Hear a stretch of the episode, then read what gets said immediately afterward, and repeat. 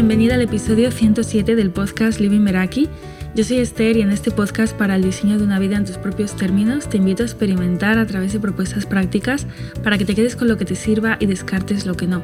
Si el último domingo de cada mes quieres recibir la Meraki Letter, una carta de tú a tú con contenido práctico, recursos, ideas y herramientas para el diseño de una vida intencional y en tus términos, encontrarás en las notas del episodio un enlace para suscribirte de manera gratuita. También me encuentras en Instagram como lady.meraki. En el episodio de hoy vamos a adentrarnos en algunas frases que pueden estar instaladas como banda sonora en nuestra cabeza. He elegido las que más escucho cuando hablo con vosotras, que veo que son parte de vuestro diálogo interno y externo, que se repiten una y otra vez inconscientemente y que os están limitando a la hora de avanzar en la dirección que os proponéis. Y es que no es ninguna sorpresa que el lenguaje tiene una influencia enorme en nuestras decisiones y acciones diarias, que la forma en la que nos hablamos, conocida como diálogo interno, impacta profundamente en nuestra salud mental, emocional y comportamental. El lenguaje estructura y es estructurado por nuestro proceso de pensamiento, sostiene nuestra conducta y disposición ante la vida y la buena noticia es que está en nuestras manos cultivar un lenguaje nuevo y como las palabras evocan realidades, vamos a identificarlas para empezar a utilizar el lenguaje a nuestro favor. Y en este episodio vamos a explorar seis frases, que todas ellas empiezan por no, que más nos repetimos, que más nos bloquean, que necesitamos cuestionar y a las que hay que hacer unsubscribe o dar de baja de tu lenguaje ya de ya, porque al final son frases que están reflejando carencia y que bloquean posibilidades. ¿Es posible que alguna de estas frases sea parte de tu realidad? Es posible que perpetuemos comportamientos que respalden las frases que nos decimos, porque si hacemos cambios ya no podemos utilizarlas como excusas. También es posible que ya hayamos hecho el trabajo, que hayamos hecho cambios y que esas frases no sean una realidad en nuestra vida como tal, pero que no hayamos actualizado nuestro lenguaje y que las sigamos utilizando. Sea como sea, si te identificas con alguna de ellas, de la forma que sea, es muy posible que te estés autosaboteando. Y vamos con la primera que es no tengo tiempo, frase que a muchas les sale automáticamente por la boca sin filtrarla ni pensarla, hasta que se integra en su realidad y sienten que realmente no tienen tiempo. Te planteas iniciar algo y enseguida aparece el no tengo tiempo. ¿Cuánto tiempo lleva instalada esa frase en ti? ¿La dices por inercia? ¿Te has parado a cuestionarla? ¿Qué es no tener tiempo? Cuando dices no tengo tiempo, estás percibiendo el recurso tiempo como limitado y escaso, lo que puede llevarte a sentirte abrumada y que te dificulte identificar bien tus prioridades y gestionar tu energía. El no tengo tiempo tiene mucho que ver con la falta de alineación entre nuestras prioridades y cómo realmente más bien a qué dedicamos nuestro tiempo. Cuando sentimos que no invertimos tiempo de calidad en lo que es significativo, ya sea autocuidado, relaciones, crecimiento, esta sensación se instala. Y cuando decimos no tengo tiempo, al final la traducción es estoy inmersa en obligaciones, en responsabilidades y en muchos casos estoy viviendo mi vida en términos ajenos y no propios. A veces pensamos que aprender a organizarnos es lo que va a solucionar la falta de tiempo, pero encontramos una nueva manera de organizarnos y seguimos con esa sensación de carencia porque nos hemos ido a la punta del iceberg, a una solución superficial y no profunda. Perpetuamos el problema y la frase no tengo tiempo nos sigue acompañando. También aceptar demasiadas responsabilidades puede llevar a esa sensación de no tener tiempo.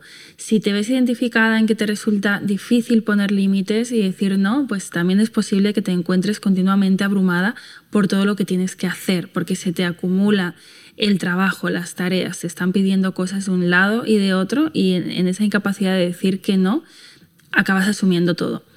La tendencia a procrastinar lo que queremos hacer también puede contribuir a esa sensación de no tener tiempo. Y cuando posponemos las cosas hasta el último minuto, nos quedamos como con una cantidad limitada de tiempo para terminarlo y eso puede aumentar nuestro estrés y esa sensación de no llego, no llego, no tengo tiempo. Siguiente frase, no tengo dinero. Y es otra frase que a menudo nos decimos y que nos conecta mucho con la carencia que desempodera totalmente ¿Y cuándo la decimos? Pues cuando conectamos con el miedo, con la incertidumbre, con la duda, cuando estamos a punto de tomar una decisión que nos acerca a una vida a nuestros términos o que nos va a poner la vida más fácil o que nos va a ayudar a crecer o a hacer un upgrade en cualquiera de los sentidos. Y aquí conectamos con la carencia, con el no tengo, con el no es necesario. Y preguntas que nos pueden ayudar a salir de, de esta carencia es, ¿para qué no tengo dinero? ¿Qué hay detrás del no tengo dinero? ¿Qué necesito y cómo lo puedo hacer posible? Esta frase la repites cuando le haces ghosting al dinero, cuando no comprendes tus finanzas, cuando sientes que los números son difíciles de gestionar y no te encargas, cuando también te sientes mal por invertir dinero en ti en cualquiera de sus formas y cuando hay responsabilidades que no estás tomando. Entonces, de suscribir esa frase de no tengo dinero de nuestro vocabulario, va a requerir de un trabajo de, mentalidad, de cambiar nuestra percepción del dinero y también la relación que tenemos con él. Y aquí te cuento el caso de una Meraki. En, en una sesión de Meraki Finanzas se dio cuenta de que automáticamente se autosaboteaba y posponía hacer una formación con esa frase de no tengo dinero. Y eso le permitía seguir procrastinando y no ocuparse de hacer la reinvención profesional que quería desde hacía años. El dinero no era el problema, era que si daba el paso iba a tener que hacerse cargo, iba a tener que hacer espacio en su calendario para estudiar, iba a tener que moverse para crear oportunidades diferentes a las que venía teniendo en un sector que se le daba bien pero que no le gustaba en absoluto. Entonces, cuando en su entorno le preguntaban que cómo iba, pues con ese sueño que ella tenía, pues ella decía que no tenía dinero todavía para poner para poder ponerse con ello, para poder hacer esta formación. Entonces, cuando reconoció este patrón y lo trabajó, en menos de una semana se puso en marcha para acceder a esa formación y crear su plan de reinvención laboral. Se dejó de contar excusas y dio los pasos que quería dar. La siguiente frase es no tengo energía y repetirme que no tengo energía va a influir sobre mi energía y perpetúa mi sensación de falta de energía.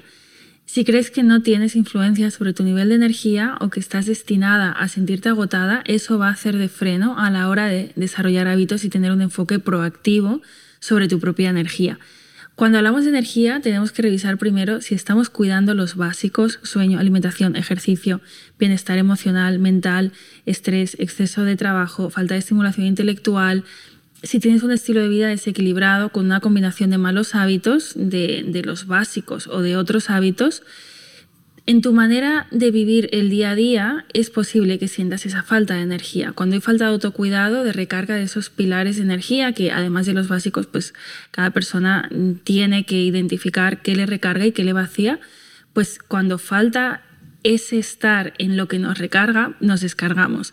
Entonces no tengo que sentir energía para empezar, sino que empiezo y la energía me sigue. ¿no? Y aquí te cuento también el ejemplo de una Meraki que usaba la excusa y reconoció que usaba la excusa de la falta de energía para no hacer ejercicio, llevaba un estilo de vida muy sedentario y estaba descuidando sus pilares básicos. Y eso alimentaba la falta de iniciativa en otras áreas de su vida, de movimiento, de energía, ¿no? Repetirse que no tenía energía constantemente le estaba alejando de prácticas que le recargaban y de poder cultivar esos pilares de energía, ¿no? Suena como algo paradójico, pero muchas veces no accionamos por decir necesito esto, en este caso eh, energía, pero que no estoy alimentando de ninguna manera, ¿no? Entonces eh, aquí es importante revisar en caso de que estemos diciendo esta frase continuamente, ya sea a nosotras mismas en nuestro diálogo interno o a los demás, chequear un poco esos pilares y, ver si, nuestro diálogo interno está, está actualizado o si podemos ponernos en acción y hacer algo diferente para salir de ese estado.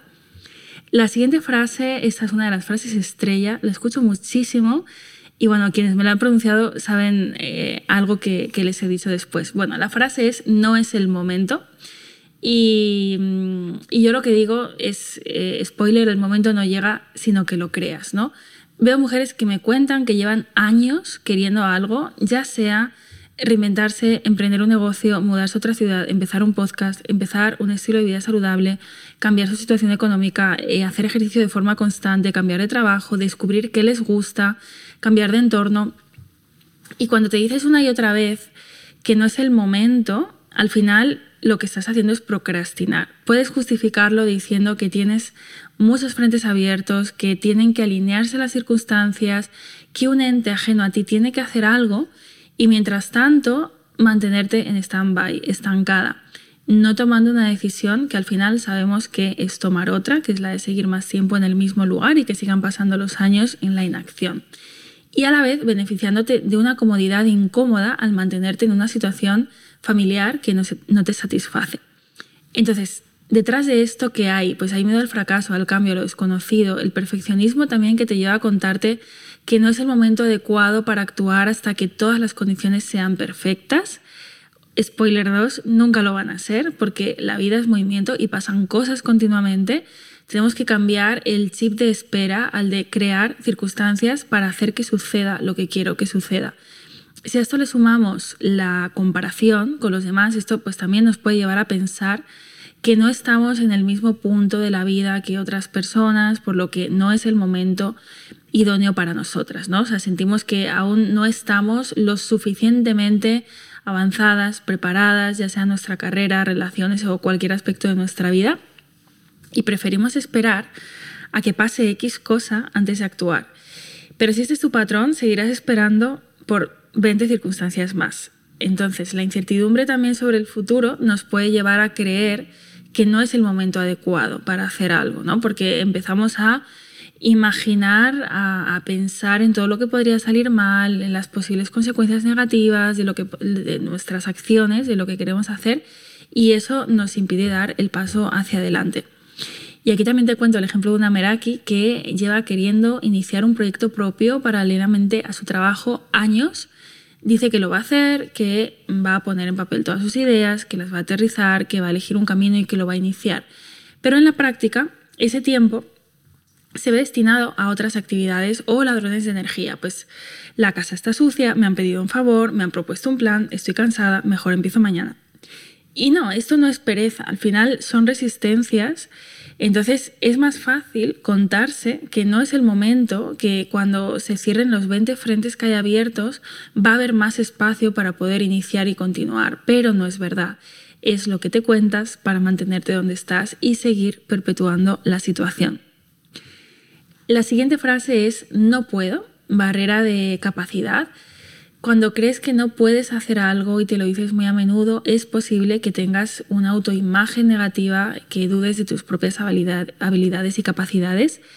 Y esa falta de confianza en ti, pues también puede ser resultado de experiencias pasadas, de fracaso, que hayas etiquetado, interpretado como fracaso, críticas negativas que, te han hecho y que te han llevado a consolidar pues esa percepción eh, limitada ¿no? de tus capacidades. A veces también decirnos que no podemos hacer algo es simplemente una excusa en forma de autolimitación para evitar asumir responsabilidades, ¿no? Porque es más fácil quedarse en el mismo punto, no intentándolo, que arriesgarse y eh, enfrentar la posibilidad de un posible fracaso, palabra que necesitamos resignificar, o rechazo. Luego también la falta de experiencia, conocimiento en un área, pues puede alimentar esa creencia de que no podemos hacer algo y en ese caso, una vez lo tengamos identificado, pues podemos ver qué opciones tenemos para que eso deje de ser una barrera y poder crear un plan en lugar de evitar situaciones que nos desafían y que al final son las que nos permiten crecer. Algo que también perpetúa el no puedo es el haber hecho diferentes intentos de algo en el pasado y que no hayan funcionado. ¿no? Nos contamos que lo hemos probado todo cuando igual hemos probado diferentes opciones pero no de la manera más adecuada y eso ya consolida en nuestra mente el no puedo, no voy a poder, nunca no va a funcionar o el problema está en mí. ¿no? Y aquí pues eh, te cuento el ejemplo de una Meraki también que decía, pues no puedo ser constante con mi, mi estilo de alimentación saludable, lo he probado todo, ¿no? Y, y aquí se dio cuenta de que no lo había probado todo, de que no lo había probado con la mentalidad adecuada, de que había otras maneras de hacerlo, de que lo que había probado hace tres años, ella hoy no era la misma persona que hacía tres años, ¿no? Entonces se vio a sí misma como una persona que ya tenía ciertos hábitos consolidados y, también pudo alcanzar esa versión en su realidad. La siguiente frase es, no necesito ayuda, puedo hacerlo sola, tengo que hacerlo sola, ¿no? ¿Cuántas veces definimos nuestra valía en función de nuestra utilidad y creemos que podemos manejar cualquier situación por nuestra cuenta? cuando reconocer nuestros límites y buscar apoyo en aquellos ámbitos que no dominamos o que necesitamos no va a reducir nuestro valor. Repito, buscar apoyo en ámbitos que no dominamos o necesitamos no va a reducir nuestro valor. Hay mujeres que me han expresado que sienten vergüenza a la hora de pedir ayuda porque se sienten como una carga, otras que están mucho en el control y sienten que todo saldrá mejor si lo hacen solas, aunque eso sea a costa de descargarse energéticamente. O que sienten que no hay nada que otros puedan ofrecerles que ellas mismas no puedan hacer, ¿no? Lo que les lleva a rechazar muchas veces ayuda externa, incluso cuando esto sería muy beneficioso para ellas. ¿no? Y aquí pongo un ejemplo también de una Meraki que decía, pues yo para qué voy a, contratar ayuda para el hogar, para la casa, si puedo hacerlo yo. Pero a la vez decía, pero es que qué bien me vendría, ¿no? Pero luego también decía, si no lo hago yo, me siento como una vaga. Y aquí está el tema, ¿no? O sea, poder hacerlo no significa que tengas que hacerlo. ¿Puedo ir caminando una hora y media para llegar al trabajo? Sí pero elijo ir en autobús o en coche también. O sea, poder hacerlo no significa que tengas que hacerlo. Sé limpiar la casa, puedo limpiar la casa, pero también es algo que puedo delegar si esto me va a descargar de energía, si me va a drenar. Entonces, en consecuencia, eh, bajo esta frase está el no delego, no busco apoyo, eh, voy a resolver, resolver, resolver. Y cuando me estanco, me, me, enquisto, o sea, no, pido ayuda, me quedo ahí y entonces a lo mejor estoy perpetuando la misma situación, el mismo problema durante mucho tiempo porque me estoy contando que tengo que salir sola de esto, ¿no? Esto también viene pues cuando en la infancia nos han reforzado mucho esto de eres la que puede con todo, ¿no? Tú sola puedes con todo. Entonces, las personas que creen que no necesitan ayuda también a menudo valoran el exceso de independencia, pueden percibir la necesidad de ayuda como una muestra de debilidad o de fracaso personal también el eh, tema de orgullo, de ego, eh, pues por reconocer que necesitamos ayuda. Y también pues el sentir que puede ser incompetencia, ¿no? De pues lo puedo, lo puedo hacer por mí misma y, ya está. Y, bueno, pues también está la parte de volverse dependiente de los demás, ¿no? De, pues si necesito ayuda me estoy sintiendo vulnerable o, o dependiente, ¿no? Y esto pues también lleva a ese no necesito ayuda. Y también puede ser, puede pasar que en el pasado hayamos buscado ayuda y que no cumpliera con las expectativas y que eso nos lleve a desarrollar desconfianza hacia los demás o hacia pues eh, esa ayuda que, que, pediríamos, ¿no? Yo esto me lo he encontrado mucho en, pues es que em, busqué ayuda eh, en esta terapia, en este servicio de, de nutrición, eh, no funcionó, entonces ya hago una asociación de buscar ayuda no funciona o no funciona para mí. ¿Y qué hay detrás de estas frases, de este no tengo tiempo, no tengo dinero, no tengo energía, no es el momento, no puedo, no necesito ayuda? Detrás hay me da miedo comprometerme y defraudar mis elevadas expectativas. Me da miedo sostener el éxito si sale bien. Me da miedo el cambio que va a suponer hacerlo, aunque sea beneficioso para mí, porque cambio es incertidumbre. Me da miedo hacerlo y darme cuenta de que no está perfecto. El perfeccionismo puede alimentar la creencia de que no podemos hacer algo si no podemos hacerlo perfecto. Entonces, esta búsqueda de la perfección mm, va a evitar que avancemos, ¿no? porque vamos a sentir que nuestros esfuerzos nunca son suficientes. Me da miedo exponerme, esto lo veo mucho en mujeres que quieren emprender y sabotean cada intento. Me da miedo el fracaso y en consecuencia no doy ningún paso. ¿no? El, el temor al rechazo o a cometer errores nos puede paralizar, cuando en realidad gana más el que pierde que el que no lo intenta y me da miedo hacerlo y darme cuenta de que no valgo. Por ejemplo, darme cuenta de, inserta aquí eh, tu frase, ¿no? De, de que te puedes dar cuenta si lo haces. ¿Y qué ingredientes nos pueden ayudar a desuscribirnos de, de estas frases? Pues para mí el primero es la responsabilidad personal sobre las decisiones de nuestra vida en lugar de delegarlo en las circunstancias externas. Si no estoy liderando mi vida, coger el mando, asumir responsabilidad, empezar a hacerlo. Y eso implica hacerme cargo de mis bloqueos y activar mi capacidad de decisión. Después está el autoconocimiento, identificar dónde estoy, cuál es mi punto de partida, qué creencias, comportamientos, hábitos, razones hay detrás de esas limitaciones que siento, de eso que me estoy contando, que me estoy diciendo cada día. Después está el acompañamiento, esto no es ninguna sorpresa y está relacionado con el pedir ayuda. Acompañamiento para trascender esas limitaciones autoimpuestas, para no arrastrar esas frases y que sean un lastre en tu vida y en lo que quieres materializar. El compromiso cuéntate verdad, comprométete con lo que quieres, no vale excusarse más en, en estas frases, ¿no? Si realmente quieres algo, valorar si estás comprometida con ello, ¿no? Porque también muchas veces nos contamos que queremos algo, pero luego no estamos dispuestas a pasar por el, proceso, el camino que supone conseguir ese algo. Y después está el cambio del lenguaje, ¿no? Para cambiar el lenguaje interno y externo necesitamos cambiar nuestro enfoque desde dentro, ¿no? Y, pues a lo mejor en lugar de decir no puedo, eh, podemos decir puedo intentarlo o voy a encontrar una solución, ¿no? No quedarnos en esa frase ancladas. Y vamos ya con la propuesta práctica del episodio. Pero antes decirte que si puedes dedicar un microsegundo a valorar el podcast en la plataforma a la que lo estés escuchando y a suscribirte si acabas de llegar, me haces un gran favor para que este podcast llegue a más personas.